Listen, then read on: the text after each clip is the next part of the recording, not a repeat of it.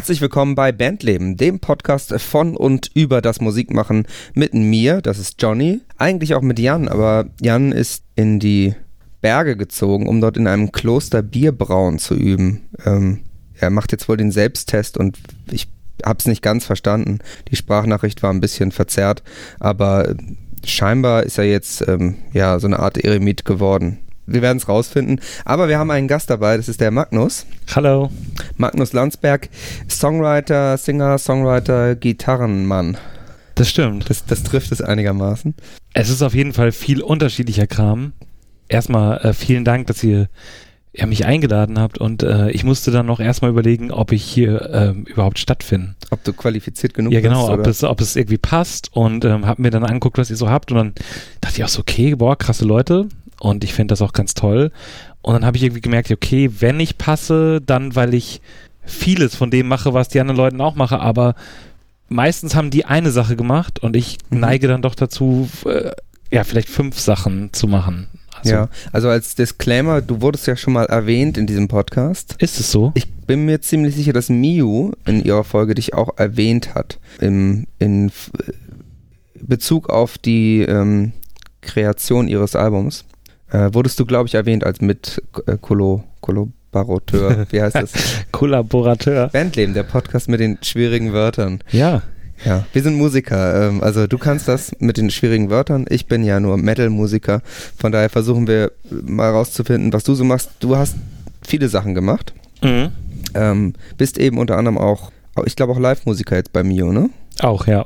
Bist auch mit Mio unterwegs. Ja, ich würde sagen, wir fangen mal äh, sozusagen da an.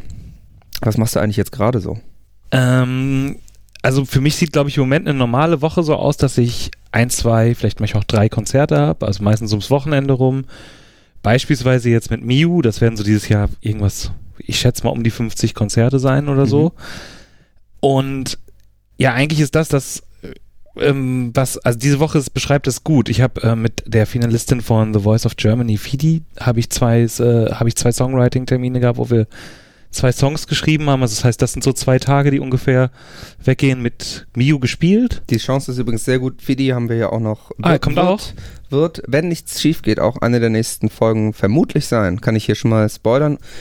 Ich hoffe, dass ich es jetzt damit nicht jinxe, aber. Mega. Also kann ich, äh, ist, ist super nett und ähm, ist wirklich super, was mit dir zu machen. Und das führt dann auch wieder dazu, dadurch, dass das, äh, ich habe sie jetzt insgesamt dreimal für so Songwriting-Sachen getroffen und übernächste Woche betreue ich als musikalischer Leiter und Gitarrist Ladies Artist Friends. Da sind dann auch Miu und mhm. Fidi und Sarah Jane und so. Genau, und die äh, Mona M, die Mona wir M auch, auch stimmt. Hatten.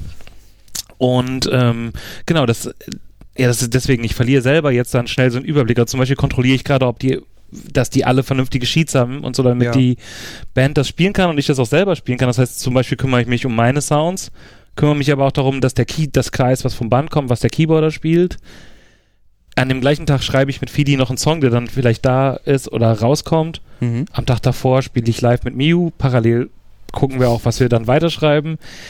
Ich war mit Miu in Südamerika im Frühjahr. Da habe ich, äh, ich unterrichte manchmal, da habe ich viele Schüler ich verpasst. Sagen, du unterrichtest ja eigentlich auch noch, ne? Ich frage mich gerade, wie du das alles, wie du das eigentlich alles hinkriegen sollst. Das ist, glaube ich, auch das Ding. Ich habe ich hab sehr sehnsüchtig, als ich mich in euren Podcast reingehört habe, gemerkt, ah, vielleicht ist er eben ich weiß manchmal auch nicht, ob das die smarteste Entscheidung war, quasi viele Sachen zu machen. Also auch mal ein eigenes Projekt. Und ich habe viele Indie-Bands einfach lange gemacht. Also so mhm. ähm, über Jahre auch für super wenig Kohle und, und so. Vielleicht hätte man, das zieht sich ja auch bei manchen Leuten bei euch durch, die haben eine Sache gemacht, aber die mega. Ich habe immer auch äh, beruflich, musikalisch auf Nummer sicher Sachen also gemacht. Die Frage, ob man alles auf ein Pferd setzt sozusagen mhm. oder mehrere laufen lässt, ne? Voll. Also ich habe immer gedacht auch, ähm, es war auch so ein Stigma, dass ich nach dem Studium an der Hamburg School of Music super wenig Geld hatte und auch eigentlich vorher auch schon. Ich komme nicht aus so, so krassem Hause oder so und ähm, das war wie so ein Stigma. Ich wollte nie wieder auf der Hälfte des Monats zum Beispiel mhm. keine Kohle haben oder so ähm, oder so richtig, so richtig Angst richtig haben. kämpfen müssen deswegen habe ich auch immer auch zum Beispiel Dienstleistung gemacht, Cover gemacht, mhm. für Künstler gespielt, auch mal für Leute, die ich vielleicht nicht hundertprozentig super fand ja. oder so. Ähm, Songwriting konnte ich dann lange nicht machen. Das ist, glaube ich, ein gutes Beispiel. Also wie du sagst, man kriegt nicht alles hin in Wirklichkeit. Das ja. stimmt natürlich auch. Und ich verstehe auch jeden, der von außen sagt, ja, guck doch mal, wie der das macht. Ist ja kein, ist ja kein Wunder, dass der jetzt zum Beispiel jetzt nicht schon, weiß nicht, bei entweder Insert Any Band, die du gut findest oder so spielt. Gut, du schaffst es dann vielleicht nicht sozusagen eine eigene Band auch noch aufzubauen, die dann super erfolgreich ist, während du in drei anderen spielst und Zum Beispiel, unterrichtest. Ja. Ähm, aber es ist natürlich auch so, dass ich kenne das ja von vielen Kollegen sozusagen, dass wenn man mit Musik Geld verdienen will, dass man auch unter Umständen Dinge machen muss, die nicht jetzt einfach nur das sind, äh, was man jetzt liebt und unbedingt machen will. Also ich kenne diverse Musiker, die eben dann zum Beispiel auch unterrichten, also entweder ähm, äh, Produktion oder auch äh, einfach ganz schlicht und einfach Gitarrenunterricht geben oder, oder was auch immer, ähm, wo das eben genau das genau der Punkt ist. Die spielen mit ihrer eigenen Band, machen da das, was sie, was sie lieben. Ja, es ist ja kein Geheimnis, dass das aber heute, heute brauchst, ist es nicht mehr so, dass du eine CD rausbringst und du bist reich. Also man hat manchmal aus diesen Geschichten aus den 80ern und 90ern das Gefühl, man muss nur irgendeine CD rausbringen und schon kann man sich ein neues Auto kaufen. Das ging halt teilweise äh, auch. Das ja, war ja das, das war ja das Coole. Ich erkenne da auch so Geschichten noch aus den frühen 2000ern noch habe ich noch so Sachen gehört, wo es einfach, wo einfach alle Labels oder die großen Labels so absurd viel Geld haben, dass so Dinge gehen, die ähm, ja, auch Verlage ja, noch. So, das, also ich, man trifft wirklich auch noch so Leute, die noch vor wenigen Jahren, die da jetzt so stehen und sagen, ah, oh, ich habe da noch diesen 100.000 Euro Vorschuss, den ich zurückzahlen muss. Manchmal hemmt mich das jetzt im Songwriting, weil ich nicht so viel Lust habe so oder ja. so. Also die Leute gibt's, äh, die gibt's überall ja. noch, ähm, aber das ist wahrscheinlich schon ein bisschen vorbei da. Ja, es gibt auch immer die Geschichten, ich weiß gar nicht mehr, wer das war, irgendeine, irgendeine Rap-Crew war, dass die dann von ihrem ersten Vorschuss sich ein komplettes Tonstudio gebaut haben und dann ähm, sozusagen die weiteren Vorschüsse weitestgehend behalten konnten, weil sie ja das Tonstudio schon hatten, mit dem sie ihre weiteren Produktionen gemacht haben und damit so ein bisschen das Label ausgetrickst haben. Aber die Zeit ist ja vorbei, dementsprechend kann ich sehr gut nachvollziehen, dass, äh, ja, oder ich sag mal, generell kann ich gut nachvollziehen, dass du dann nicht sagst, ähm, ich äh, opfere jetzt äh, sozusagen meinen Lebensstandard und kann gerade so die Miete zahlen, nur um irgendwie Musik machen zu, zu dürfen, zu können. Ja, ich habe auch schon mal überlegt, ob das nicht ähm, vielleicht auch inspiriert von, äh, von Miu, die eben auch einen schönen Podcast macht oder von mhm. euch, ob man nicht echt so einen Podcast mal macht, wo man sagt, okay, ähm, den, ich mache mal den Musik als Beruf Podcast, der, weil es auch glaube ich, oft gar nicht so eine, man sitzt da nicht die ganze Zeit und entscheidet einfach nur, sondern man macht das einfach, man steht morgens auf, ja man hat ja auch nicht auf alles Einfluss, was passiert. Ne? Man bekommt bestimmte Anfragen, andere Anfragen bekommt man auch nicht und da muss man sich eben auch entscheiden. Es gibt sicherlich Leute, die das taktischer machen. Ich, ich glaube gar nicht, dass ich mir immer so viele Gedanken gemacht habe. Aber wenn man ja im Prinzip auch deutschlandweit guckt, dann sieht man ja auch, es gibt ja jenseits der paar Acts, die auf großen Bühnen stehen, gibt es den Beruf des Musikers und der ist halt sehr vielfältig und mhm. eigentlich der, der ist, der ist cool und den, äh, der macht super viel Spaß in der Tat weiß ich auch gar nicht, also man, ob das anders geklappt hätte, ob, oder ob es vielleicht ja. meine Stärke ist, zum Beispiel, dass ich gut schreiben kann, aber auch gerne die Sounds mache und gerne Gitarrenkram rumnörde und ähm, ich hätte Lehramt, glaube ich, auch studiert, also wenn ich nicht Musik gemacht. Ich wollte eigentlich Lehramt Sonderpädagogik studieren. Mhm und habe das auch angefangen. Aber dann lag dir Unterrichten sozusagen ja sowieso auf. Finde ich super. Ne? Also ja. so, ich, es ist nervig, wenn du halt viele Sachen im Kopf hast, ja. eigentlich unkonzentriert bist oder halt auch so diesen, ich glaube, jeder kennt so die Geschichte von dem Schüler, der eigentlich nicht will, von den Eltern kommt. An dieser Stelle möchte ich mich bei meinem Schlagzeuglehrer entschuldigen. Ich habe diese Woche schon wieder nicht geübt. Oh Mann. Weil ich musste arbeiten. Ich kann nicht mit Schlag, mit den, mit den zwei Monaten Schlagzeugunterricht, ich habe, kann ich leider noch nicht mein Geld verdienen. Okay. Deswegen äh, muss ich mir an dieser Stelle schon mal entschuldigen als einer der Schüler, die, es vielleicht so wirkt, als ob sie nicht richtig Bock haben. aber so ist es, aber so, so, so kann das eben auch sein. Es kann aber auch, wie viele Sachen eigentlich in der Musik, ich verstehe auch total Leute, ich mache zum Beispiel jetzt für ein NDR eigentlich jetzt auch schon länger, ich weiß gar nicht wie lange, zum Beispiel die Coverband so für die Hauptbühne auf dem Hafengeburtstag, die dann mhm. da zwei drei, Jahre, äh, zwei, drei Tage spielt. Ja. Und auch auf der NDR Sommertour. Und das sind eben so diese großen NDR-Bühnen, das ist so volksfestartig und man spielt da. Und da muss man einfach gucken, wie man dazu steht. Also das kann, man kann mhm. sich da, vor allem wenn man da mit guten Freunden oder netten Kollegen auf der Bühne steht, dann kann man da einfach einen richtig tollen Tag haben und das kann auch einfach mal Spaß machen. Ich merke zum Beispiel, mhm. ich habe auch viel so Indie-Bands gemacht und so und je nachdem, was man sonst so die Themen sind, kann dieses, ich gehe jetzt auf die Bühne und spiele irgendwie, weiß nicht, dieses Jahr wird bestimmt von Dua Lipa irgendein Song dabei sein oder dieses Dance Monkey, was ich noch gar nicht richtig kenne, wird bestimmt mhm. ein Thema sein. Ähm, und das kann, wenn das ein bisschen dein Ding ist, natürlich auch einfach, also abgesehen davon, dass es fair bezahlt ist, ist das eine schöne Möglichkeit, auf einer Bühne irgendwie ein bisschen abzugehen, was zu machen, was du ja. sonst vielleicht nicht machst. Gleichzeitig kannst du natürlich auch der Typ sein, der sagt, okay, mich frustriert das total, weil ja, das ich, ich, bin Künstler und, und kann nur das machen, was mich äh, ja, oder ich kenne auch Leute, die gehen da von der Bühne und du hast zum Beispiel vielleicht sogar was gemacht, was in die Richtung ungefähr geht, was du auch sonst gerne machen würdest. Also sagen wir, du spielst in der Soul-Cover-Band, so Stevie Wonder-Sachen und so mhm. und nehmen wir Miu, ist jetzt nur ein Beispiel, hat sie so nicht gemacht, aber die wird dann auf der Bühne stehen und sagen, ey, sag mal, und ich habe jetzt hier mein Geld verdient, das ist alles super, ich fahre jetzt nach Hause, aber warum kann das nicht mit meiner Musik zu sein und warum ja. kann ich nicht mehr meins machen? Mhm.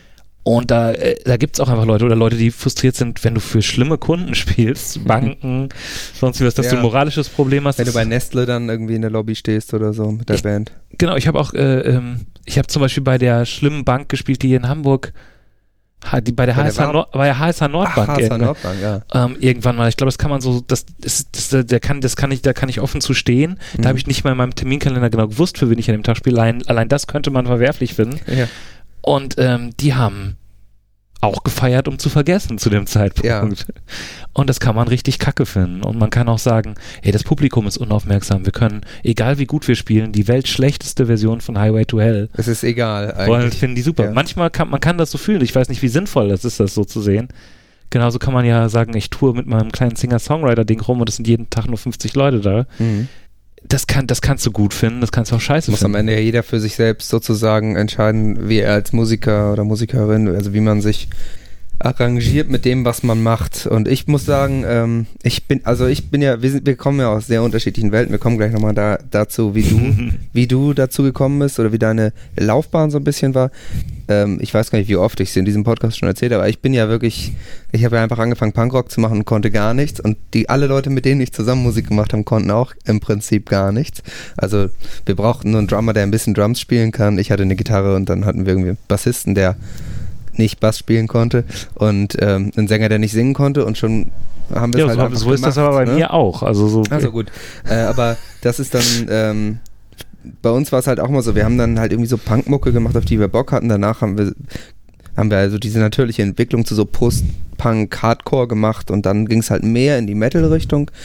Aber ich habe auch, muss auch sagen, dass ich es auch total geil finde, Sachen zu schreiben für Richtungen, die ich nicht ähm, aufführen würde, tatsächlich. Also ich habe mal bei einer, für eine äh, Metalband tatsächlich auch, aber eine ganz andere Richtung, und zwar so Wikinger-Texte hatten die, habe ich mal, ähm, bin ich mal über so einen Text drüber gegangen und habe im Prinzip, wie so ein, in Hollywood gibt es ja so Skriptdoktoren, habe mhm, ich so, okay, hab ich so ja. Formulierungen überarbeitet. Also so ganz einfache Sachen wie zum Beispiel statt Stein Fels zu benutzen. Also ich habe im Prinzip nur dafür gesorgt, dass es bisschen Wikinger-mäßiger, ein bisschen epischer wirkt, ein bisschen größer wirkt und so ein paar auch so Reime, die irgendwie nicht so geil waren, geändert und so. Das fand ich zum Beispiel total, total witzig. Ich würde mich, ich hätte überhaupt keine Lust, mich auf eine Bühne zu stellen und mich da in einem Kostüm hinzustellen und Wikinger-Musik zu machen. Aber sowas zu schreiben fand ich total gut. Und ähm, bei dem, ich war bei einem Songwriter-Camp von meinem äh, Verlag, Enorm Music, wo halt nur Metal-Bands waren. Also es ist mhm. ein großen und ganzen Metal-Verlag, auch natürlich unterschiedliche Sachen, Thrash Metal, Black Metal, was auch immer. Und da haben, haben wir als Übung, haben wir da so einen Helene Fischer-Style-Song geschrieben, so in so Grüppchen. Und das war zum Beispiel auch total, finde ich persönlich total gut. Da waren natürlich auch Leute dabei, die gesagt haben, so ein Scheiß kann ich gar nicht, will ich gar nicht. Ich will mich gar nicht äh, dem öffnen. Ich mache hier harten brachialen Metal und ich werde keinen Schlager schreiben. Und das ist ja auch, wie wir eben gesagt haben, eigentlich okay. Musst du nur mit dir vereinbaren können. Ich finde es eine total, für mich war es so eine totale ähm, Erleuchtung ist jetzt übertrieben, aber so dieses, ich fand es immer total geil, sich so zu öffnen, irgendwas zu machen, was man sonst gar nicht macht. Und ich finde es für, für einen Songwriter eine, eigentlich eine total wichtige Fähigkeit, auch ähm, Dinge schreiben zu können, wo man vielleicht zuerst denkt, das liegt mir vielleicht nicht hundertprozentig. Auf jeden Fall. Also ich glaube, das ist eine wichtige Qualität für einen Songwriter, vor allem, wenn man damit Geld verdienen will. Das, das kann so sein. Ich glaube, es kann auch anders sein, dass du, ähm, dass äh, es gibt zum Beispiel auch Leute, zum Beispiel eine Kollegin von mir, die hat, glaube ich, auch mal selber über sich gesagt, sie ist gut mit sogenannten Introverts. Mhm. So dass sie gut mit denen, mit Leuten, die vielleicht sonst nicht die Typen wären, um mit Songwritern zu arbeiten. Ähm, ja, okay da, da dran zu sein. Ich glaube zum Beispiel auch, dass ich nicht unbedingt, ich bin, ich würde jetzt nicht sagen, dass ich unempathisch bin oder so, aber ich kann einfach morgens aufstehen und arbeiten. Ja. Ähm, und äh, wenn ich, wenn ich dann manchmal so merke, ich, ich zum Beispiel klick manchmal nicht so gut mit so Leuten, die, die, die alles mit so einem, die alles mit einem großen Mysterium oder einem gewissen Narrativ versehen wollen. Mhm. Ich kann einfach mich hinsetzen und einen Song schreiben und das mag ich auch. Ja. Das heißt nicht, dass ich weniger Interesse habe oder so, aber so, ich kann dann abends auch, äh, ich könnte zum Beispiel abends dann einfach Feierabend machen und dann nett mit meiner Freundin essen ja, gehen. Das ist für dich nicht so eine emotionale Ne, ne würde ich nicht sagen. Es ist nicht, Sache. es ist für nicht weniger emotional. Und das ist genau, glaube ich, der, der Punkt, der schwierig zu erklären ist. Aber, aber ähm, ich bin, äh, ich hab, ich will das, ich will das auch jeden Tag und nehm, ich nehme das, nehme das alles sehr ernst und ich muss mich zum Beispiel nicht hochpushen oder so. Mhm. Ähm, oder zwingen oder, ähm, oder so, so Method Actor-mäßig an, an irgendeine Stelle gehen. Ich mache das einfach richtig gerne so und das ist, ähm, und da merkt man aber auch, dass sind Leute sehr unterschiedlich und auch Künstler sehr unterschiedlich, mit wem die, mit wem die schreiben wollen äh, oder, oder mit wem die gut schreiben können. Genau, ich finde auch ja. gut, da kann man sehr, sehr gut so Teams zusammenstellen, die auch ein bisschen, hm. ups, Handy rausgefallen, äh, die auch ein Tschüss. bisschen, äh, die Teams, die einfach ein bisschen unterschiedlich sind und so und ich glaube, das kann man halt sagen, äh, was, worauf ich nur hinaus wollte, du hast gesagt, es gibt so bestimmte Fähigkeiten und ich glaube, die können auch sehr divers sein und das fand ich jetzt zum Beispiel am, an der Arbeit, wenn man so will, oder an der Kunst eben ganz schön, dass es da doch auch doch immer einen Platz gibt für dein besonderes ja. Skillset und also für dich als Person. So. Wenn man so ein Team macht, eben auch diese Stärken quasi alle dann, dann nutzbar sind. ich glaube, man muss halt manchmal ein bisschen gucken, dass man an seinen Platz kommt, so ein bisschen. Mhm. Ich glaube, ich habe auch viel Zeit, bestimmt wie viele Leute, die auch versuchen, so zum Beispiel Popmusik zu machen, so richtig viel Zeit damit verbracht, auch irgendwie anders zu sein oder irgendwo, oder habe mich darüber aufgeregt, warum, warum bin ich jetzt nicht so ich war seltenst der coolste Typ oder irgendwie mhm. sowas. Also so seltenst bis nie. Und es gibt ja auch Leute, die sind das einfach irgendwie. Ja, oder die, die, sind so, die sind so, so, Körper, haben eine super Körpersprache und so. Die haben so eine Präsenz, die, da, ja. merk, da, merkst du gleich so, das ist irgendwie. Finde ich auch in eurem Podcast total, man merkt so, oh, kann ich da überhaupt hingehen? Wenn ich jetzt so dem einen oder anderen zuhöre, ne, dann, dann, dann merkst du schon, die, die sind, ich glaube, bin zum Beispiel auch auf die persönliche Arbeit mit Mona M total gespannt. Mhm. Die, die da total um sich rumkreist, ohne dass ich das jetzt irgendwie negativ Nee, aber die, die ist meine. das halt genau. wirklich. Genau. Also, ja. Ähm, es gab ja auch mal eine Zeit, als du noch keine Musik gemacht hast. Gehen wir mal ganz zurück und finden wir mal raus, wie das überhaupt angefangen hat. Also, wann bist du überhaupt das erste Mal auf die Idee gekommen, irg irgendwas mit Musik zu machen? Und wie sah das dann so aus? Ich komme halt, äh, ich komme halt so ein bisschen vom Dorf oder aus einem kleinen Ort in der Nähe von Dortmund, so im Ruhrgebiet. Und ähm, ich glaube, dass ähm, dass es zu mir grundsätzlich irgendwie gehört. Also das wäre so der Faktor, der sehr natürlich kommt, kreativ zu sein, zu schreiben, zu sprechen, vielleicht auch mal Theater mit in der Schule zu spielen oder wenn es eine Schreibaufgabe gab, dann war die für mich immer safe. Also mhm. so äh, äh, gleichzeitig sah das ein bisschen so aus, okay, wie ist, ist, hat der ein Problem? Die Schrift wurde immer unordentlicher im, im Laufe, es wurden immer mehr Seiten äh, und das war schon immer so, glaube ich. Also das, das heißt, ich würde sagen, damit hat das dann irgendwie angefangen. Und dann, ich glaube, dass das Musik habe ich erstmal nicht als was Cooles wahrgenommen am Anfang, mhm. weil auf so einem kleinen Ort ist dann ja die Leute, die zur Musikschule gehen, sind manchmal so ein bisschen so, also wer da Gitarre gespielt hat, der war noch nicht so cool, ja, das stimmt, sondern der ja. saß so in, mit der klassischen Gitarre und spielte so eine Melodie. Das ist ja alles auch noch so noch vor YouTube und allem und dann, ich glaube, insofern hat es irgendwas gebraucht aus Musikfernsehen und damals noch so Viva 2 ich habe Leute getroffen, die, viele Leute, die in meinem Alter sind, sagen, äh, sie hätten vielleicht ohne Viva 2, also ein Indie-Format im ja. Fernsehen, vielleicht nicht angefangen mit Musik machen. Viva 2 glaub, war, glaube ich, wirklich wichtig. Das ist auch das Musikfernsehen, was ich dann in meiner Jugend äh, Genau, äh, und, und, und das so. und gleichzeitig, wenn du auf einem kleinen Ort bist, dann, dann bist du dir ja deine eigene Mittelmäßigkeit noch nicht so, so unheimlich bewusst. Und wenn du dann da rausgehst und da war dann eine Coverband oder so oder ähm, ähm, dann war das eigentlich schon cool für mich, obwohl die dann, ja. äh, ne, die haben jetzt nichts Abgefahrenes gemacht. Also es ist jetzt wirklich so, wie wenn du jetzt hier auf so ein Stadtteilfest gehst und dann steht da eine Coverband, die kein Profimusiker weiß oder so. Das war mir aber, glaube ich, egal. Ich habe dann plötzlich gemerkt, dass das irgendwas anzündet. Und dann gab es eine Projektwoche an unserer Schule und da haben ein Kumpel von mir, von dem ich wusste, dass der Schlagzeug spielt, mit einem anderen Typen das Projekt Blues gemacht, mhm. weil der Musiklehrer, glaube ich, dachte, das wäre die leichteste Musikform. Okay. Mhm. Mhm, Aber war, ist Metal ja noch viel einfacher, das ist ja nur Lärm. Ja, ich weiß auch nicht, ich weiß nicht, wie, wie, ähm, wie konsensfähig damals Metal schon so war. Also nee, inwiefern das, das, ja, das sind ja immer diese, es gibt ja zu allen möglichen Musikrichtungen so dieses Vorurteil. Je ja. nachdem, was man gut findet, ist das andere natürlich dumm ähm, und, äh, und, und einfach auch. Also ist ja auch immer bei dieser Autotune-Debatte, ähm, dass dann ganz viele sagen, das ist ja keine Kunst. Genau, also das kann sein. Also äh, ich muss auch dazu sagen, dass also jetzt auch unsere Musiklehrer waren vielleicht jetzt nicht die Musiklehrer, die, die das große Feuer irgendwie entzündet haben. Also der Ort, aus dem ich komme, heißt Holzwickede, wird manchmal äh, von urbanen Big Stylern mit Hovi abgekürzt. Cool. Ja, sehr. Ähm, und der Musiklehrer schrieb dann mit den Schülern im Laufe dieser Projektwoche den Hovi Blues. Mhm. Ja. Und ähm, genau, dann hat, äh, dann durften die beiden Gitarre und Bass noch äh, instrumental Smells Like Teen Spirit am Ende spielen. Ui, das ist aber schon ganz schön. Ja, nur Gitarre und Schlagzeug. Ja. Und das hat mich irgendwie überzeugt. Also, dass ich so dachte, okay, das ist Musik, ist ein Kaleidoskop der guten Laune und ähm, und dann bin ich wirklich auf die zugegangen, ohne was zu können, habe gesagt, lass uns mal eine Band gründen. Und Mhm. mein Kumpel am Schlagzeug, den ich kannte, wusste, ja, du kannst aber doch gar nichts. Ich gesagt, stimmt. Ich sing. Und das war äh, die ein, bis zu meinem 30. Lebensjahr das einzige kurze Gesangsintermezzo, weil ich mir dann eine Gitarre besorgt habe und so, aber nichts konnte.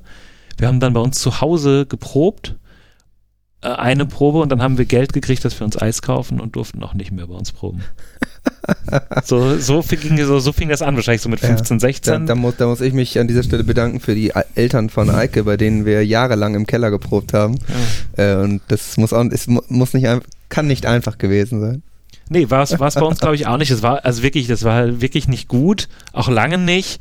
Ich erinnere mich daran, dass, äh, aber auch da war schon sehr schnell klar, dass bei uns allen, dass alle eigentlich Lust haben, auch Songs zu schreiben. Wir haben immer, wir haben, weiß nicht, irgendwie New Model Army, Bad Religion, Green Day. Genau, aber war das dann, also hattet ihr dann, ähm, ihr habt dann auch so punkig quasi angefangen? ja. Aber gab es da auch schon so ein, wart ihr auch schon so drauf, dass ihr wirklich besser werden wollt, das anspruchsvoller machen wolltet? Nö. Äh, ich, ich, Einfach Musik machen erstmal sozusagen. Ja, glaub, also Rocken. äh, ich glaube schon, dass also man wollte schon irgendwas machen und das sollte schon nicht irgendwie ja, das sollte schon nicht irgendwie Kacke sein oder so, aber da fehlte uns auch schlicht das Skillset für, also nicht Mhm. nicht schlecht zu sein. Also so War bei uns halt genauso. äh, äh, also ich fand auch viel war ja auch so so Look oder so, du musst deine Gitarre bekleben, das war Mhm. eine wichtige Muss tief hängen. ja, das war wichtig. Ich hab, erinnere mich daran, dass ich bei irgendwem gesehen hatte, dass der ein Jackett über dem nackten Oberkörper trug und einen Cowboy-Stern dran hatte. Das habe ich, ich weiß nicht mehr wer, aber ich habe das dann auch gemacht. Mhm. Mm, Und dann haben wir versucht, Gigs zu kriegen, haben wir natürlich nicht gekriegt. Dann haben wir bei Schulaufführungen gespielt, wo eigentlich nur Filmsongs erlaubt waren, haben dann immer behauptet, unsere eigenen Stücke stammen aus dem Film Heiße Nächte auf Mykonos mit Sascha Hehn. Also im Prinzip hat ihr was genommen, was der Lehrer wahrscheinlich auch nicht gesehen hat, oder? Ja, genau. Dann, Also hoffe ich. ja. Ähm, ja, und ich glaub's, ich glaub so, das war jetzt nicht, das war jetzt nichts Großartiges. Es war Sachen nachspielen, aber es war eben von vornherein schon so, dass jeder von uns wollte grundsätzlich, glaube ich, was Eigenes auch machen. Mhm. Und ich erinnere mich noch daran, dass ich nicht gleichzeitig Gitarre spielen und singen konnte. Und dann hatte so ein Song hatte immer vier Akkorde, einen Stopp, dann habe ich was gesungen. Ach Dann so, wieder vier Akkorde, Pau- Stopp. Singpausen. Ja. Und äh, so ging das dann los. Und ich würde sagen, von da aus hat es sich organisch entwickelt, ohne Quantensprünge Ist bis das nicht heute. eigentlich auch so früher Bluesrock? Vielleicht. So Elvis ist auch, auch oft mit so Singpausen. ja. One for the money, two for the show. Ja, es ist wirklich ein bisschen so. Ja. Und ähm, ja, also mehr ist das, mehr ist das auch nicht. Ich glaube, worauf du hinaus willst, gab es dann irgendeinen Ehrgeiz, dann gab Mhm. es quasi zwei Es Bands. muss ja einen Sprung, du bist ja heute, äh, heute kannst du ja was. Es muss ja, Ja. einen Sprung gegeben haben, wo du sozusagen das ernster vielleicht auch angegangen bist. ich glaube, das gab es gleich einfach so auf mehreren Ebenen. Es gab dann im Prinzip in unserem Ort irgendwann aus diesen Nukleus raus gab es zwei Bands. Die einen wollten ausschließlich Oasis machen und wie Oasis klingen und die anderen wollten ein bisschen noch wie Muse und so. Mhm. Also ein bisschen emo-mäßiger, auch, auch so, so, so gab es da so ein paar Vorbilder und ich irgendwann war ich in der Mitte zwischen allen Sachen. Also ich spielte mal bei in den jeweil, jeweiligen Kosten so. mit, Mhm. aber ich hatte erstens mehr Gitarre an, äh, mehr Interesse daran, an geilen Gitarren, an geilen Sounds. Ich wollte mehr schreiben. Mir war, glaube ich, oft auch Entwicklungen waren mir zu langsam oder Ja. so. Oder Wenn die Bands so rumdümpeln und irgendwie. ich wollte immer irgendwie was passiert. machen, glaube ich. Und ich wollte gerne Songs machen und ich wollte gerne spielen, ich wollte gerne proben. Ich wollte immer, habe immer früher noch in Katalogen rumgeblättert, von irgendwelchen Gitarren geträumt. Vielleicht war das so dieses, das, oder ich glaube ziemlich sicher, dass das dann so die Übergangsphase war. Irgendwann war ich der gitarrennerdige Typ Mhm. Und hing so ein bisschen zwischen allen Sachen, war aber mit allen einigermaßen noch so, noch so befreundet oder konnte, hab dann quasi gesubbt in den unterschiedlichen Bandlagern oder so. Ich habe aber weniger sukzessive, je besser ich wurde und je mehr ich gemacht habe, desto weniger Berührungspunkte äh, oder Ängste, Ängste hatte ich eigentlich. So. Ich fand das dann immer mhm. logischer, dass man irgendwo hingeht und denkt, boah, der Gitarrist ist aber geil. Mhm. Auch zum Beispiel von einer Coverband. Das machst du quasi nicht, wenn du nur auf Oasis stehst. Dass du, dass du, du quasi differen, auch differenzieren kannst. Äh, ähm, dieser Musiker ist jetzt, der, der, ist richtig gut, egal was er spielt, sozusagen. Ich fand's einfach, ich fand's einfach super und ähm, fand dann auch einfach ambitionierte Musik erstmal gut. Mhm. Und als ich dann nach dem Zivildienst und so angefangen habe, äh, Sonderpädagogik irgendwie zu studieren, kam dann irgendwann raus, okay, jetzt kannst du nicht nur staatlich Musik studieren, ganz normal, sondern du kannst an die Popakademie gehen oder mhm. An die Hamburg School of Music. Ähm, und da musst du nicht nur Jazz oder nur Klassik studieren. Das hatte mich ja, vorher davon abgehalten. Genau, dieses klassische Musikstudium, wo man, genau, wo man immer diese, ich sag mal, altmodischen Sachen alle irgendwie machen muss. Ja, und das ist dann, glaube ich, schon so, also das ist natürlich jetzt viele Jahre so zusammengefasst, aber so, ähm, ich hatte dann immer ein super Interesse und ich war, e, egal ob in der Schule oder auch im Studium, der Typ, der die Gitarre und Bass liest, irgendwie unter, unter der Schulbank, so mhm. während der Mathestunde oder so, oder. Wenn die anderen Pornohefte lesen oder ja, möglich, möglicherweise. Äh, wer weiß was. Man weiß es nicht, aber so, das war, es hat dann auch keinen so richtig überrascht, dass es, also dass es da Musik wurde, weil mhm. im Ort war man auch ein bisschen so bekannt als der Typ. Im kleinen Teich kann ja, man dann genau. ja auch deutlich schneller hervorstechen. Bei genau. uns war es auch so, dass es in der Kleinstadt gab es halt eine andere Punkband. Und mein ursprüngliches musikalisches Ziel war es, bekannter zu sein als die. Ähm, also so, oder zumindest an denen zu kratzen, so. Ist auch so völlig äh, so ein super tief gestecktes Ziel ist irgendwie in einer aber Stadt, muss, in der es nur eine andere Punkband gibt. So. Und ich, ich finde auch das irgendwie, die Konkurrenz. So, ja. Ich finde auch noch immer so kleine Ziele, die haben meistens jetzt nicht so viel mit irgendwen ausstechen und zu tun. Die finde ich noch immer, mhm. äh, die finde ich noch immer geil. Und ich, ich glaube, das zeichnet auch viele Leute aus, die dann lange dabei geblieben sind, egal ob jetzt, ob das jetzt komplett beruflich ist. Ich, beruflich heißt ja auch nur, dass man damit Geld verdient und ja. nicht, dass man es besser macht oder so. Oder, ähm, und das merke ich halt oft, dass die Leute halt Bock haben, zum Beispiel so eine Superplatte zu machen. Ja, dass man diese Zwischenziele hat, die eben aber auch mit einem wachsen. Und dass es die eigenen Ziele sind oder dass es halt mhm. irgendwie. Ja, wenn man die äh, nicht mehr hat, dann wird es wahrscheinlich auch schwierig. Also das. Ja, voll. Ich, ja. ich finde zum Beispiel es immer, ich will, dass die unsere Bühne besser aussieht oder ich will einen besseren Song machen. Ich will eine Sängerin beim Songwriting irgendwie, ich will, dass die glücklich ist mit dem Song rausgeht. Und das ist, reicht mir eigentlich tagtäglich, um Musik mhm. zu machen.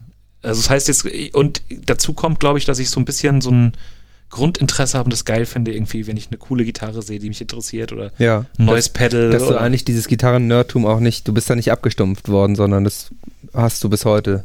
Ja, dass du dich über sowas freust, ne? Es ist jetzt ein bisschen besser geworden, je mehr man produziert, weil ich finde, dieses Produzieren nimmt so ein bisschen, manchmal nimmt es ehrlich gesagt den Zauber ein bisschen raus, wenn du ja. so merkst, ich habe jetzt das ganze Demo, ich habe die eine E-Gitarre, die hier gerade neben dem Schreibtisch stand, genutzt und den Bass. Ja der halt da war und wo's, das nimmt. Wo es äh, relativ egal war, welche Gitarre man nimmt. Ein bisschen sozusagen. ist das manchmal so, dass man das Solange geht, gestimmt ist. Ja, also das geht halt so, das, das merke ich, das geht so ein bisschen weg.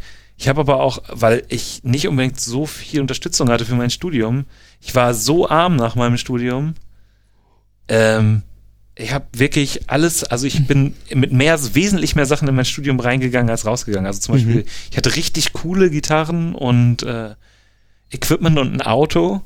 Und als ich aus dem Studio rauskam, hatte ich noch zwei E-Gitarren, eine billige Akustikgitarre, kein Auto und oh, oh, oh. Ähm, war auch wirklich, also e ewig. Ich habe meine ganzen 20er dann eher im Dispo verbracht, aber auch oft, weil ich mir das so hochgearbeitet hatte und irgendwann irgendwann habe ich so, mich so umgeguckt und habe gedacht, ah, jetzt krass, jetzt geht's mir seit Jahren eigentlich gut und ich habe eigentlich diese ganzen Gitarren, von das, denen ich oft, aus dem Loch raus sozusagen, was da war auch ein, drin war. War ein doofes materialistisches Ziel teilweise, aber ich wollte, ich habe oft so oft gedacht, ah, wenn ich diese eine coole Les Paul oder so mhm. habe, dann ähm, dann ändert sich was oder so und jetzt habe ich die und. Es ist ja auch ein Gefühl von, also in der kapitalistischen Gesellschaft ist es ja auch ein Gefühl von Freiheit, das ist ja das Wichtige, dass du das kannst, ne? Also, dass sozusagen das Geld dir ermöglicht, äh, ein, ich sag mal, relativ freies, ähm, relativ unbeschwertes Leben zu führen, weil Probleme, es gibt halt viele Probleme, Geld allein macht nicht glücklich, das sagt man dann immer so schön, aber es gibt halt viele Dinge, die einen unglücklich machen können, wenn man kein Geld hat. Finde ich eben auch. Ich glaube, das Problem ist die gar Freiheit, nicht, sich da rauszukaufen aus bestimmten Dingen oder sich eben auch mal eine Gitarre zu kaufen. Ich sehe das, ich finde, so wie du sagst, wenn, das Problem ist, wenn du kein Geld hast, das macht richtig ja. Sorge. Und also das Geld nicht glücklich macht, sagen ja eh immer die, die sehr viel Geld haben, häufig. Das hört man ja oft von irgendwelchen Promis oder so, die dann sagen, ja, irgendwie, natürlich können die auch unglücklich sein, aber aber das hat dann nicht den Grund, dass sie irgendwas nicht bezahlen können. Jeder, der kein Geld hat, der kennt das, dass man auch deswegen unglücklich sein kann. Ja, also ich kann, ich kann nicht, ich war nie super reich oder so, aber ich kann wirklich sagen, dass ich, äh, dass es mich überhaupt nicht interessiert, wie viel Geld ich habe. Mhm. Ähm, also sobald es nicht in dieses Negativ, solange es nicht in dieses Negativ, ich könnte auch gar nicht sagen, wie viel ich habe oder so. Ja. Oder, oder ähm, das ist aber wirklich für mich ein ganz wichtiger Punkt gewesen, dass ich im Leben immer das Gefühl habe, ich kann jetzt machen, was ich will und das Geld kommt immer rein durch, ja. durch diese unterschiedlichen Säulen. Ja, das gibt einem Freiheit, ne? Voll und irgendwie, ja, das ist, glaube ich, das ist schon wichtig, weil ich auch schon finde, dass zum Beispiel kann ich auch nur Leuten empfehlen, das, das irgendwie rauszuschieben, weil das, ich glaube, habe nicht das Gefühl, dass mir irgendwas sonst bei der Kunst richtig hilft, aber ich kann, hilft, ich kann aber sagen, so Einschränkungen und Sorgen, die machen dich halt klein und die, mhm. das, das wäre so das, das wäre so das Hauptlearning, was ich, was ich da hatte. Also auch, und weil es auch dumm ist, teilweise im Studium, wenn du die ganze Zeit, also man muss sich dann irgendwas überlegen, ob man sich was leiht oder so, oder vielleicht so, aber wenn man sich ständig nur darüber Gedanken macht, wie man, was man isst die nächsten drei Tage ja. oder, oder irgendwie sowas, oder, oder auch sonst wie, dass, dass, dass man irgendwas, dass man alles nicht hinkriegt oder so. Also dieses Giesbert zu Knüpphausen hat mal irgendwann gesagt, du bist immer so fixiert auf das, was fehlt. Mhm. Und man, das, das kann man natürlich auch irgendwie in seinem Geist ein bisschen ändern, aber es ist manchmal auch ein bisschen, also, aber es ist wirklich wichtig, sich damit aus, auseinanderzusetzen, das entweder so für sich zu lösen, dass einen das nicht hemmt, oder eben Strukturen zu finden. Deswegen habe ich auch riesen Respekt vor jedem, der einfach sagt, ich will zum Beispiel eine bestimmte Musik machen und ich mache einen vernünftigen Job, der gut zu mir passt. Mhm. Das, ähm, also ich behaupte auch gar nicht, dass jeder unbedingt Musik machen muss oder Musik als Job machen muss. Das war bei, ähm, bei mir oder auch teilweise bei uns eben auch so eine Erkenntnis, die wir mit der Band hatten. Also wir arbeiten, haben alle quasi Vollzeitjobs sozusagen. Also ich bin selbstständig, dadurch bin ich natürlich relativ flexibel, aber äh, uns war halt klar, dass wir, um mit auch der Nischenmusik, die wir machen, davon leben zu können, müssten wir halt müssten wir das halt wirklich als Vollzeit machen, uns da völlig reinknien und das wäre immer noch lange keine Garantie. Für uns ist es eine totale, totale Gnade sozusagen, dass wir das machen können, wie wir es machen und dass wir nicht davon leben müssen, weil wir können so eben teilweise auch einfach unser eigenes Geld nehmen, was wir verdienen, um es in die Band reinzustecken. Und wenn die Band dann sich einigermaßen selbst trägt, ist es natürlich auch super. Aber ähm, es wäre für uns eine totale Belastung, wenn wir jetzt zum Beispiel ein neues Album machen müssen, weil wir wissen, äh, wir müssen jetzt, sonst verdienen wir jetzt zu wenig Geld sozusagen. Ähm, auf da, also das, das kann man sozusagen in, in beide Richtungen sehen sozusagen. Es ist super für jeden oder ich freue mich für jeden, der, der von Musik leben kann natürlich. Das ist ja so häufig auch der Traum, den man als Musiker hat. Äh, aber ich freue mich letztendlich auch für jeden, der dadurch, dass er nicht von Musik lebt, Musik machen kann.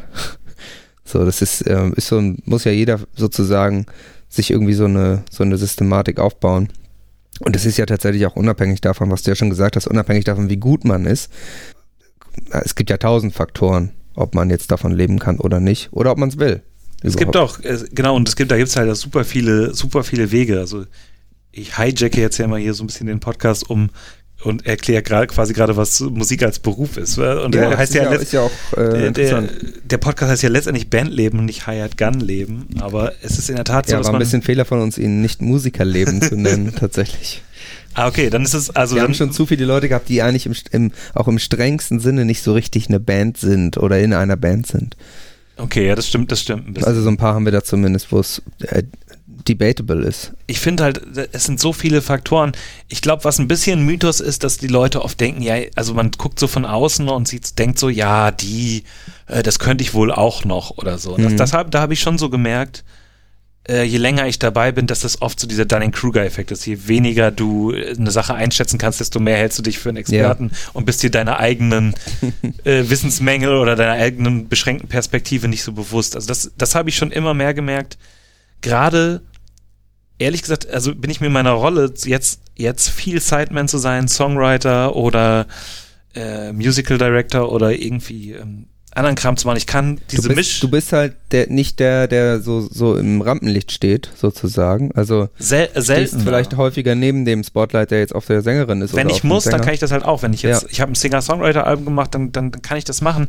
Aber ich glaube, es gibt ja auch Leute, die, die zieht das dahin und das habe ich zum ja. Beispiel nicht unbedingt. Du hast nicht so sehr diese Rampensau. Äh, äh und auch, also ich habe, es gibt Leute, die, glaube ich, bestimmt denken, dass ich zum Beispiel super gerne Sachen organisiere Mhm. Und das ist ein großer Irrtum. Aber du kannst es, das ist das ich glaub, Problem. Ich glaube, das ist, das ist nämlich wirklich der Faktor. So, das ist so, äh, mir ist es wichtig, dass dann alle Beteiligten abgebildet sind, dass es gut funktioniert und dass es gut ist. Mhm. Ich glaube, das ist zum Beispiel, wenn ich viel für ein NDR arbeite, ich komme von außen und mir ist es wirklich wichtig, dass die zufrieden sind und gleichzeitig möchte ich, dass meine Leute und ich gut ja. bezahlt sind. Du gehst nicht hin und machst einfach nur das Mindeste, dass du deinen Job gemacht hast, sondern die liegt dann auch was an der Produktion sozusagen. Das wäre zum ne? Beispiel eine Sache, die ich praktisch nie, nie mache. Ja. Also dieses, das. Äh, du willst es immer gut machen. Ja. Also und ich bin auch immer übervorbereitet oder mhm. so. Ja, eigentlich, wenn es irgendwie geht. Äh, vielleicht auch, ich habe auch immer ein bisschen Angst, dass ich für irgendwas nicht gut genug bin oder so. Ähm, aber der Punkt ist, was ich so sehe, ist eben gerade bei Leuten, die vorne sind, ich habe entweder für den NDR oder auch so für so Hamburg singt, so große Chorsachen oder so, oder auch so Live-Shows, die dann irgendwie im Rathaus fahren, viel so Leute begleitet, wo ich so von außen denke, die sind gut in dem. Ob das jetzt Johannes Oerding ist oder Adel Tawil oder Pohlmann und auch eben unheimlich viele von diesen super Sängerinnen wie Mio selber eine ist mhm. oder so. Jetzt alle, die bei Ladies Artist Friends sind. Und da kann ich nur auch so sagen, man, da ist auch was bei jedem. Und die, ja. und die sind auch wirklich. Also wenn du so einen Typen nimmst wie Johannes Oerding, das wird fast gar nicht abgebildet, wenn du den siehst, wie unkompliziert der als Typ ist. Also wenn du nur so ein bisschen mal ein Lied von dem im Radio gehört hast, wie gut der singt. Und der mhm. singt nämlich, also ist wirklich einer der besten Sänger, die ich unter allen Profisängern jemals gehört habe. Der ist ultra geskillt, der ist äh, super im Publikumsumgang, der ist super hinter der Bühne, der, der hat ein Händchen, der ist bereit, diesen Weg in diesem Genre, das muss man ja auch erstmal sein, ohne Ironie zu gehen. Mhm. Und das zieht sich, das zieht sich dann derbe durch. Zum Beispiel habe ich gerade aus Gag einen Schlagersänger, für den ich schon mal vor zehn Jahren gespielt habe, dem ich Gitarrenunterricht gebe. Und der, da gehört auch zu dem Ding von dem, dass der total weiß, in welchem Genre der ist, dass er sich, ja. der hat sich bewusst dafür zu entschieden, der macht keine ironische Brechung davon. So, der ist, der ist das, was der, was der ist. Und das ist, glaube ich, so ein bisschen so das Ding. Da muss man so ein bisschen mit dem Mythos aufräumen von, wenn man so denkt, irgendwas als Beruf machen, viele Leute, die das machen, können das auch. Also deswegen meinte ich ja eben, man das, Beruf heißt nur, dass man Geld verdient. Ja. In der Regel sind die Leute aber dann auch dann auch ziemlich gut, egal ob es die Produzenten sind oder die die Sidemen.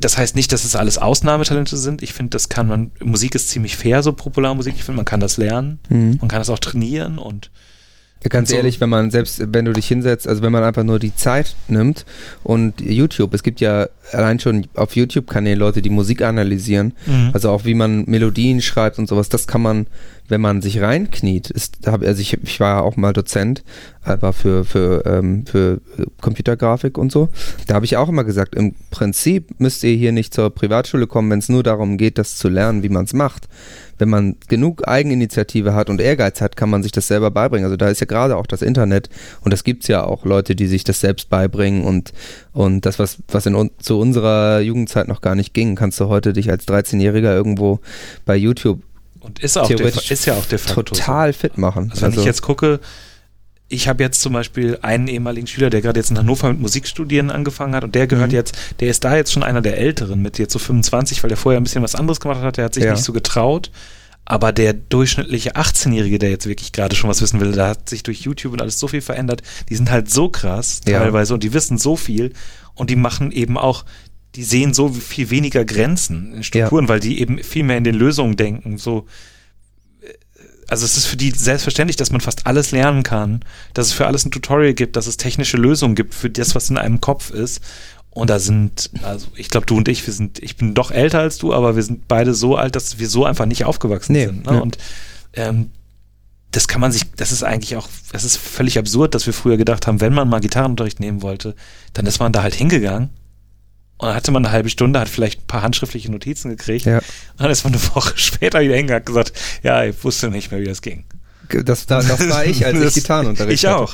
Ich habe aber auch halt nicht oder schlecht geübt. Aber ähm, ja. genau, das ist eigentlich der Punkt. Heute, wenn du, wenn du wirklich Ehrgeiz hast, dich reinkniest, brauchst du heute eigentlich keinen Lehrer mehr. Es kann natürlich sehr helfen, sich mit jemandem auszutauschen, aber die sind auch im Internet, die Leute. Also es ist, es ist eigentlich eine erstaunliche und das sagen, sagen wir hier, glaube ich, auch immer wieder, dass diese Demokratisierung der Musik, die das Internet macht, ähm, ist, ist natürlich völliger Wahnsinn. Und da hast du recht, Popmusik kann man letztendlich, jede Art von populärer Musik. Und was du eben auch sagst, oder was bei euch auch oft im Podcast rüberkommt, deswegen finde ich den auch so super, ist eben, so wie es zum Beispiel Alex Henke gesagt hat, denk mal darüber nach, was das für ein Modell ist, dass du theoretisch bei Spotify krass performen kannst, warum mhm. das jetzt nicht so ohne weiteres mal funktioniert, steht auf einem anderen Zettel. Oder dass du jetzt, aber du kannst halt releasen und du kannst Social Media bespielen. Und das, ja. das war eben auch nicht immer so. Man kann, man kann immer sagen, was heute alles schlecht ist.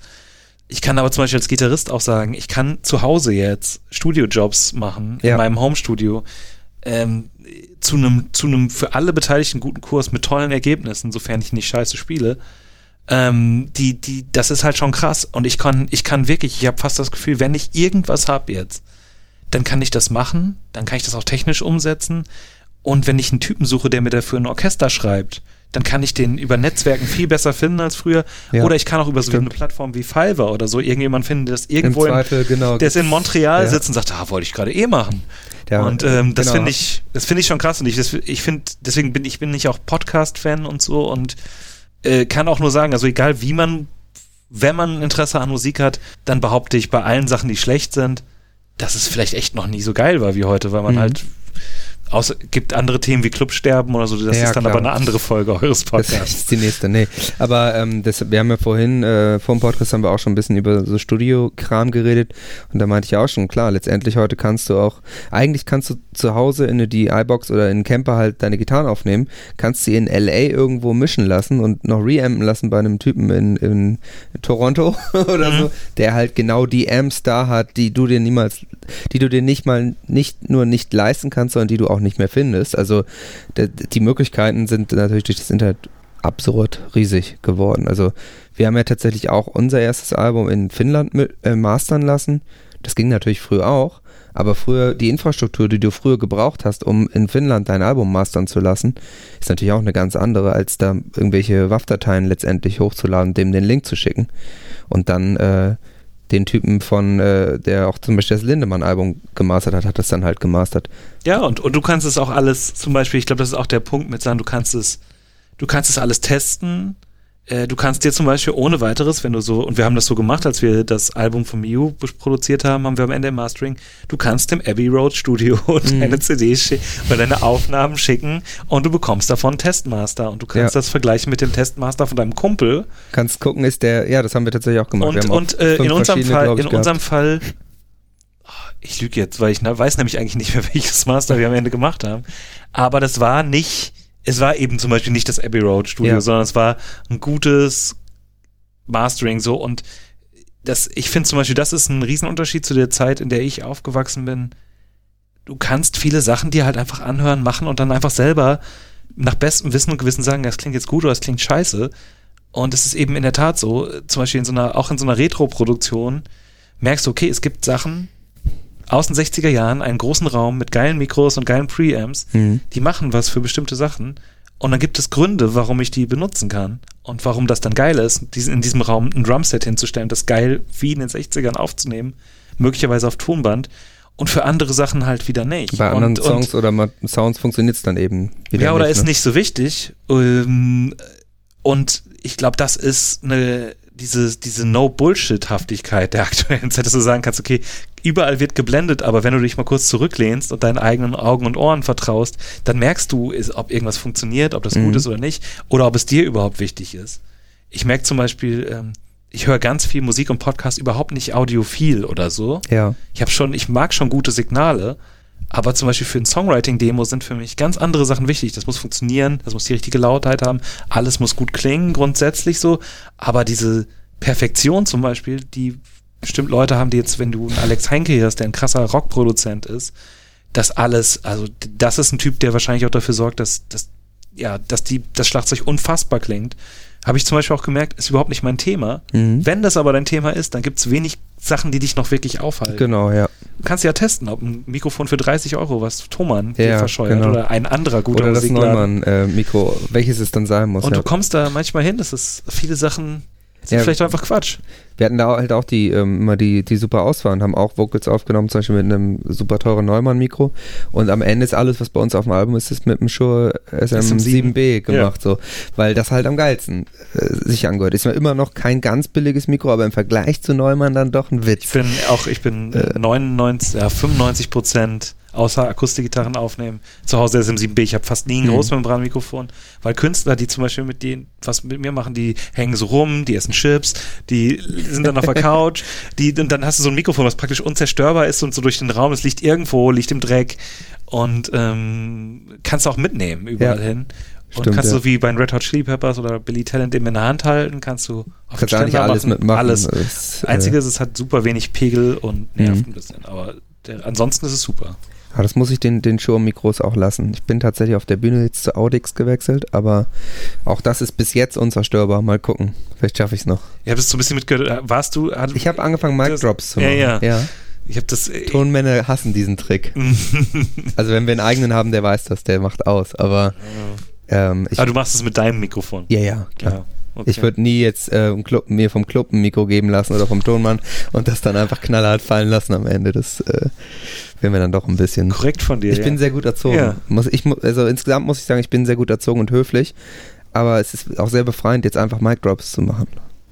Ja, ist ein. Mit meinem Mikro. Will ich dir, will ich dir auch nicht, will ich dir nicht ausreden. Du. Ja, es ist, wir sind auf jeden Fall ganz schön ähm, abgeschweift. Komm, versuchen wir nochmal. Ähm, wir haben angefangen mit, was machst du gerade? Jetzt haben wir so ein bisschen deine Vergangenheit beleuchtet. Was sind denn so deine, also Ladies Artist Friends können wir nochmal erwähnen, ist jetzt gar, gar, ist demnächst, ne? Wir sind ja ein zeitsouveränes Medium. Ich weiß ja nicht, wann die ja. Leute das hören. Mit ein bisschen Glück äh, hören unsere Abonnenten es aber noch vorher. Also die, Okay, dann ist es ähm, am 8.3. Am 8.3. im Jahr 2020 des Herrn ähm, genau, das ist der Weltfrauentag.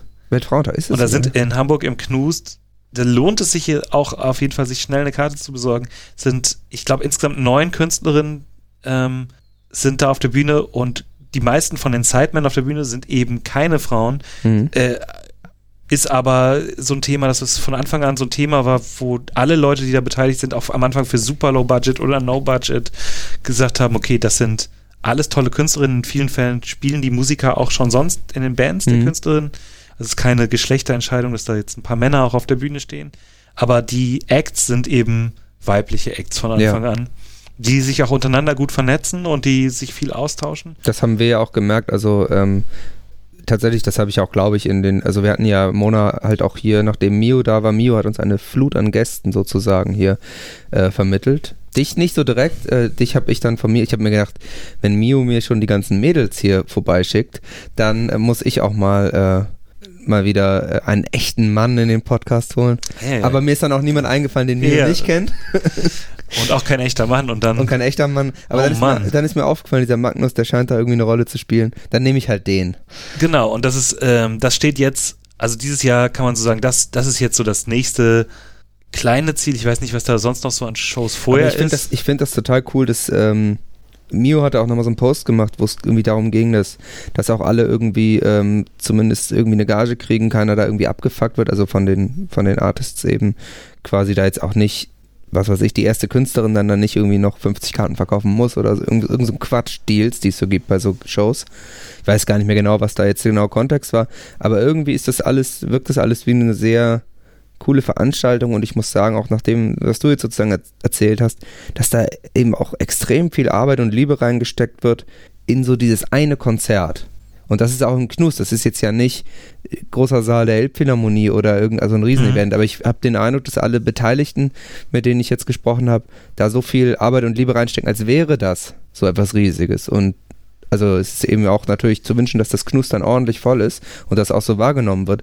Aber es finde ich total schön eigentlich, dass man so ein in Anführungsstrichen normales Konzert, so ein Clubkonzert, so ähm, aufbläst sozusagen. Ja, ich glaube auch, dass das eben so diesem, diesem ganzen Thema haftet mal schnell sowas an, dass man denkt, ah ja, aber eine eigene Band, die ist ja so oder so und wenn da jetzt Sidemen oder unterschiedliche Leute zusammen sind, dann hat das schnell mal sowas Muckermäßiges oder sonst was, aber in mhm. dem Fall ist das halt eben wirklich so, dass das einmal auch die Künstlerinnen untereinander sich ordentlich supporten, was ja auch nicht so selbstverständlich ist, weil da ja auch Genregrenzen ja. zwischen sind, während dann zum Beispiel irgendwie da deine Cousine früher äh, irgendwie mal, ich glaube, die war auch zweimal da, weil ich damals auch für die gespielt habe, die in dem Kontext so war, das war dann schon eher rockig und die wollte ganz woanders hin und war auch schon in diesem Udo Lindenberg-Kosmos ein bisschen. Ja. Da waren, dieses Mal ist es gar nicht so jazzig, aber wir hatten auch schon eigentlich relativ oft richtig zwei richtige Jazz-Acts drin oder so oder total indie oder mega absurd und so. Und das heißt, ich, ich finde grundsätzlich ein Forum zu haben, wo sowas zusammen stattfindet, mit einem entsprechenden Respekt, das, das, das ist halt auch einfach immer ein Statement. Und das ist nicht mhm. nur auf mhm. dieser finanziellen Ebene ein Statement, sondern eben auch ja. künstlerisch und auch, ähm, nehmen wir diesen Faktor Frauen daraus, dann, dann muss man allgemein sagen, dass das aus meiner Sicht noch ein bisschen zu wenig passiert oder vielleicht allgemein zu wenig passiert ist. Das ist eine ganz geile Sache, sich so auszutauschen mit unterschiedlichen Künstlern. Die Band mischt sich dann ja auch teilweise so nach dem Motto, okay, der Drummer, das ist wirklich teilweise so gewesen, dass man sagen konnte, sag mal, der eine Trommler, der hat doch bei den drei Acts jeweils schon mal gespielt, oder? Mhm. Ne? Könnte der nicht die Hälfte, dann die Hälfte des Dings spielen und der andere Trommler, der gar nicht so der Sideman-Typ ist, der bei zig Bands spielt, der kann doch so lange ein bisschen Percussion machen und dann für seine Band auf die Bühne. Ja, dann ergänzt und, man sich. Und so dann ergänzt quasi. man sich und da, da kommen natürlich auch Welten zusammen. Gleichzeitig, klar, es sind, es, es sind vor allem Acts und nicht, nicht hauptsächlich Bands, aber für mhm. reine Bands gibt es ja auch bestimmte Festivals, die, die dann auch, die dann irgendwie ein bisschen themenspezifisch sind. Aber genau, das ist jetzt März. Also das ist so im März und dann. Ja, ich werde, also ich hoffe, dass Jan rechtzeitig aus seinem Aussiedlertum zurückkehrt und ähm, ich werde versuchen, äh, mit ihm dahin zu kommen. Ja, sagt auf jeden ähm, Fall, sagt auf jeden Fall gerne Bescheid so. Ich gucke mal, ob ähm, wir noch Karten kriegen und sonst. Äh, sonst äh, ihr könnt ihr uns auch einfach, ihr könnt auch einfach Bescheid sagen. Sonst kenne ich inzwischen diverse Leute, die ich fragen kann. Das ist ganz gut. Genau, und verfolgt die, verfolgt die Leute. Also ähm, Miu das ganze Jahr über. Ähm, die hat ja auch ein äh, sehr cooles Video jetzt rausgebracht gerade. Und reden morgen schon wieder das nächste. Oh Gott, oh also, Gott. Das ist auch ein, ja. zum Beispiel bei Miu ist es eben auch einfach so, dass ich, ich glaube, ich habe grob 20 Stücke mitgeschrieben von dem Album so und aber eben auch mitproduziert und die Gitarren gespielt und so weiter. Und es war von vornherein noch ein bisschen der Plan, wo ich finde, das kann man nicht hoch genug hängen, dass das nicht so ein Ding, wir droppen eine Single, vielleicht zwei oder drei, sondern dass man sagt, das ist, es wird ein Doppelalbum, da wird eine mhm. Seite modern und eine wirklich retromäßig im Stile der 60er Jahre aufgenommen, immer entsprechend im Studio. Aber dann ist sie auch eine Künstlerin, die ist nicht, die ist nicht kurzfristig und die ist nicht, nicht äh, irgendwie, weiß nicht, nur irgendwie einmal kurz, sondern die ist das man ganze Jahr da. dann auch mit dem Material wirklich und deswegen macht weil man das ernst auch noch gemeint, mehr Videos. Weil das so, Material ja. ernst gemeint ist und weil die Songs ja. gut sind, weil die ernst aufgenommen sind und da kommen jetzt wirklich bis Oktober, also dann quasi, dann ist das Album ein Jahr da gewesen. Mhm. Das habe ich auch lange nicht gehört, dass eine Künstlerin sagt, okay, Doppelalbum nehme ich ernst. Auch da äh, immer, zu, egal ob im Crowdfunding oder so, alle Musiker äh, fair bezahlt mhm. und gemacht und getan. Also es zieht sich auch bei ihr einfach durch, auch dieser Anspruch. Sie ist einfach schon eine ganz schöne Aktivistin im Pop-Business. Mhm. Und eben auch so dieses, ja, nicht irgendwelche Schrottgigs spielen, auch da so die Haltung bewahren und. Ja, stimmt, da hatte ich auch mal was von ihr gelesen dazu, genau. Die macht auch richtig Terror, wenn in Hamburg Hotels ja. Leute wollen stimmt, und dann. Genau, und dann, so, eine, so eine Geschichte war das. Und so, das, ähm, äh, und das wird, so ein paar Leute wirst du oft in dem Umfeld von Ladies Artist Friends oder so finden. Und auch das, das sind ja fast alles auch irgendwie Profimusikerinnen, die auch mal was anderes machen.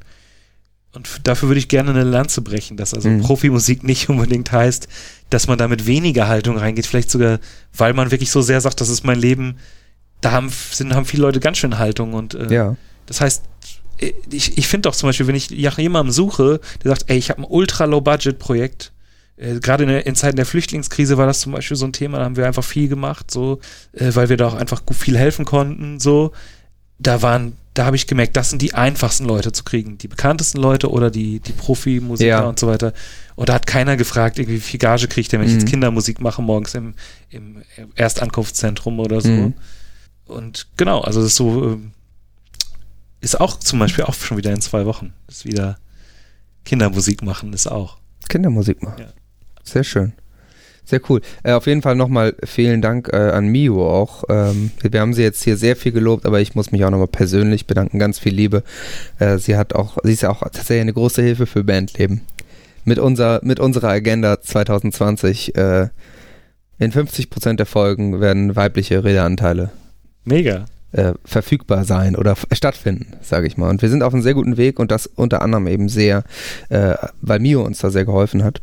So, jetzt muss ich quasi, ähm, wir sind fast durch schon. Es war jetzt eine sehr ähm, freie Folge irgendwie, so ganz. Gibt ganz, ja auch, aber ich mir, muss ja keine Promo für irgendwas machen oder so. Das ist total der Vorteil, ne? Du, hast, du musst, musst keine Werbung machen. Die Sachen sind schon gebucht, die Gagen sind schon verhandelt und genau. äh, äh, ich, ich muss dann einmal nochmal Jan sozusagen vertreten und er hat ja mal seine letzte Standardfrage, die er eigentlich abschaffen wollte, dann war sie wieder da. Wenn du jetzt, sagen wir mal, du bist jetzt beim beim äh, NDR, für den NDR auf der Bühne gewesen, hast da irgendwie eine Stunde Musik gemacht und gehst von der Bühne. Was machst du als erstes? Äh, dann kann ich vier Antworten drauf geben, weil mhm. das zum Beispiel, in dem Fall sind das, jetzt im Mai sind das dann direkt auf dem Hafengeburtstag sind das vier Sets zu, und die sind doof über den Tag verteilt. Das heißt, das oh erste oh Mal renne ich von der Bühne und ich weiß jetzt schon im Zeitplan, dass ich dann zehn Minuten habe, um zum warmen Essen zu kommen, bevor das abgeräumt ja, wird. Hm. Beim zweiten Mal, glaube ich, trinke ich das erste Bier. Beim dritten Mal ja, vielleicht auch wieder Bier. Aber dann könnte auch schon sein, dass man noch irgendwie äh, was anderes macht. Äh, viertes Mal wieder zum Essen rennen. Hm. Also, also eigentlich immer Essen und, oder Bier. Essen oder Bier ist, ähm, ist weit, ist, ähm, ist weit vorne und ich glaube im Normalfall bin ich da total der Typ. Ich finde das super nach dem Konzert irgendwie alle mal in den Arm zu nehmen und mhm. sich zu freuen. Ja, eigentlich, und ich, ich finde, das ist irgendwie überall. Das ist so, das ist eigentlich überall gleich. Man kommt von der Bühne, nimmt sich in den Arm und sagt, Alter, meistens ist es ja wirklich sehr schön, eigentlich immer. Und äh, man, man macht sich dann doch erstaunlich oft einfach ein Bier auf. Mhm. Vielleicht wird das irgendwann dann auch nochmal noch vernünftiger, man macht ein Wasser auf. Aber, Aber da, da, da sind, ist es bei Profis wie dir und äh, äh, Amateuren wie mir nicht so viel anders sozusagen. Bier spielt überall eine Rolle, das ist auch mal schön zu wissen. Ja, und ich finde das super. Also von mir vielen Dank. Ähm, was ihr macht. Und ich finde auch wirklich, das sollte man auch nicht zu niedrig hängen. Zum Beispiel, ihr motiviert mich zum Beispiel immer total, mhm. weil ich total geil finde, dass ihr ja immer, immer eigentlich irgendwie, weiß nicht, ihr habt die richtige, ihr habt so die richtige Energie dazu. Man merkt irgendwie, ähm, dass die Leute, die zu euch hinkommen, das irgendwie auch hatten. Ich, ich kannte vorher nur mal so einen Podcast, wo die viel so über die richtige Recording-Software geredet wo haben. Die richtige Nerd. Äh, ja, oder irgendwie sowas. Und ähm, ich finde irgendwie, also ich habe unter, ich habe irgendwie immer mal so die richtige Folge getroffen. Ich finde, man entdeckt halt neue Sachen und irgendwie, es ist irgendwie doch lustig, dass man merkt, egal auf welchem Level irgendwie, Musik bedeutet, glaube ich, schon allen irgendwie doch was sehr ähnliches. Mhm. Und ich fühle mich irgendwie einfach wohl, wenn ich, wenn ich höre, wie andere Leute das machen. Und ich finde es super, dass ihr das aufgezogen habt. Vielen Dank an dich, auch dafür, dass du heute als Gast dabei warst. Das war ein erfrischendes Gespräch zum Thema Musik als Beruf. und was Magnus Landsberg sonst so alles macht. Das war Magnus Landsberg, äh, bekannt von der Gitarre, vom äh, Singer-Songwriter-Tum, von äh, Produktionen oder auch als euer Lehrer, wer weiß. Möglich. Möglicherweise. Ja. Ähm, ja, das war Bandleben. Ihr findet uns auf www.bandleben.de. Äh, ihr findet uns auf Instagram und auf Facebook Oft posten wir irgendwie total spät auf unseren Social Media Kanälen, dafür möchte ich mich entschuldigen. Aber wenn ihr uns abonniert habt auf iTunes oder Spotify oder wo auch immer ihr Podcasts herbekommt, dann kommt die Folge sowieso zu euch und dann fällt uns drei Tage später auf, oh, wir müssen hier noch bei Instagram ein Bild posten. Aber ähm, ja, vielleicht werden wir da auch irgendwann mal besser. Wenn ihr irgendwelche Vorschläge, Kritik, irgendwas habt auf bandleben.de, findet ihr, wie ihr uns erreichen könnt und ähm, oder ihr schreibt uns eben auf einer dieser Plattformen an. Wenn ihr Musiker seid und äh, gerne mit uns reden wollt, dann meldet euch auch immer gern. Ich wünsche eine gute Nacht. Ciao.